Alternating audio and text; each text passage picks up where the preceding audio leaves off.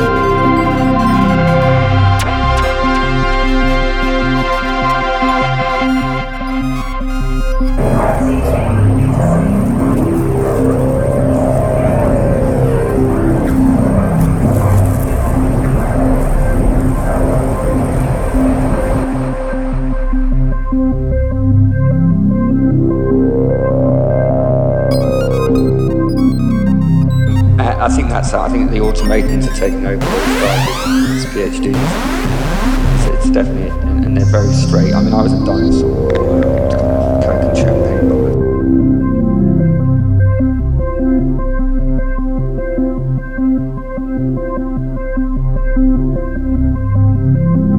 You know, it was the, it was the bubble was really growing, and I, I um, my my strategy by the end of my 12 years in there was a bit kind of old